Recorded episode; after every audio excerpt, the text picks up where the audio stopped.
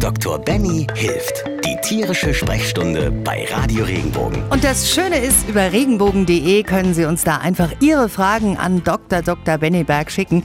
Benny, und da kam eine ganz, ganz süße Frage und zwar von der Mia.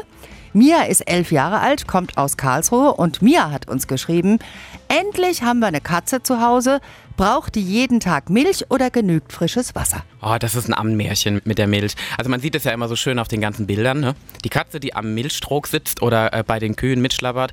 Man muss sagen, Milch, so wie sie aus der Kuh kommt, ist für Katzen überhaupt nicht geeignet. Wegen der Laktose, oder? Richtig, genau. Also das ist genau das Stichwort. Also der Milchzucker, die Laktose, die da drin ist, führt meistens zu einer schönen Durchfallsymptomatik, die man sich nur einmal gibt und dann nie wieder. Es ist so ähnlich wie bei uns Menschen. Das hat sich evolutionär rausgebildet, dass wir Milch vertragen. Es gibt auch mittlerweile Katzen, die haben ein Enzym dafür, dass sie die Laktose umwandeln können.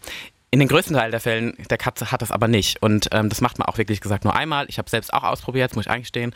Und dann kam der Sprühdurchfall durch die ganze Wohnung und das macht man nie wieder.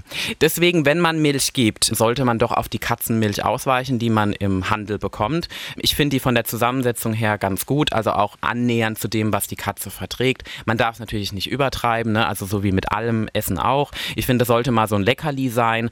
Prinzipiell reicht einfach nur frisches, fließendes Wasser und die Katzen sind superglücklich und gut versorgt. Da fällt mir aber noch eine Zusatzfrage ein. Wenn wir so ganz, ganz heiße Tage bei uns in der Region haben, in Baden und der Pfalz, da denke ich dann manchmal, Menschenskinder, die Katzen oder die Hunde sollten mehr trinken. Jetzt bin ich ja so eine Übermutti, die auch vor die Haustür Wasserschalen stellt, damit der Igel und die Vögel und alle möglichen auch noch genug Wasser haben.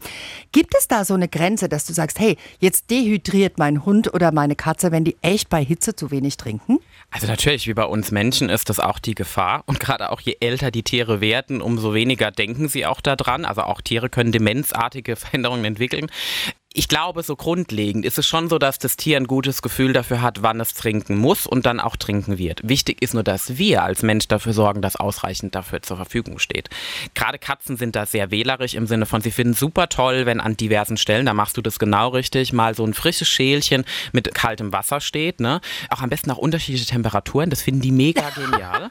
ja, weil sie sich dann aus, sie können sich, richtig genau, sie können sich überlegen, ob ich jetzt lieber das eiskalte Wasser in der Küche möchte oder ob ich vielleicht dieses nette Lauwarme Warme auf dem Balkon nehmen. Katzenbrunnen, ist das wichtig? Ah, das, da gab es eine Studie, die hat sogar wirklich untersucht, ob jetzt ein Katzenbrunnen bevorzugt wird gegenüber Schälchen. Das ist nicht so, also da gibt es keinen Unterschied. Es ist eine Variante, manche Katzen mögen das, man muss es aber nicht haben. Ich kenne aber genauso gut Hundebesitzer, die einen Katzenbrunnen haben und die Hunde finden es toll. Oh, wirklich? Das ja. habe ich noch nicht gehört. Helfen tut natürlich dann in dem Fall auch immer, wenn man Nassfutter füttert. Da haben die schon eine gewisse Portion Flüssigkeit zu sich genommen, oder? Das ist immer eine gute Alternative. Wenn dir der Podcast gefallen hat, bewerte ihn bitte auf iTunes und schreib vielleicht einen Kommentar. Das hilft uns, sichtbarer zu sein und den Podcast bekannter zu machen. Dankeschön.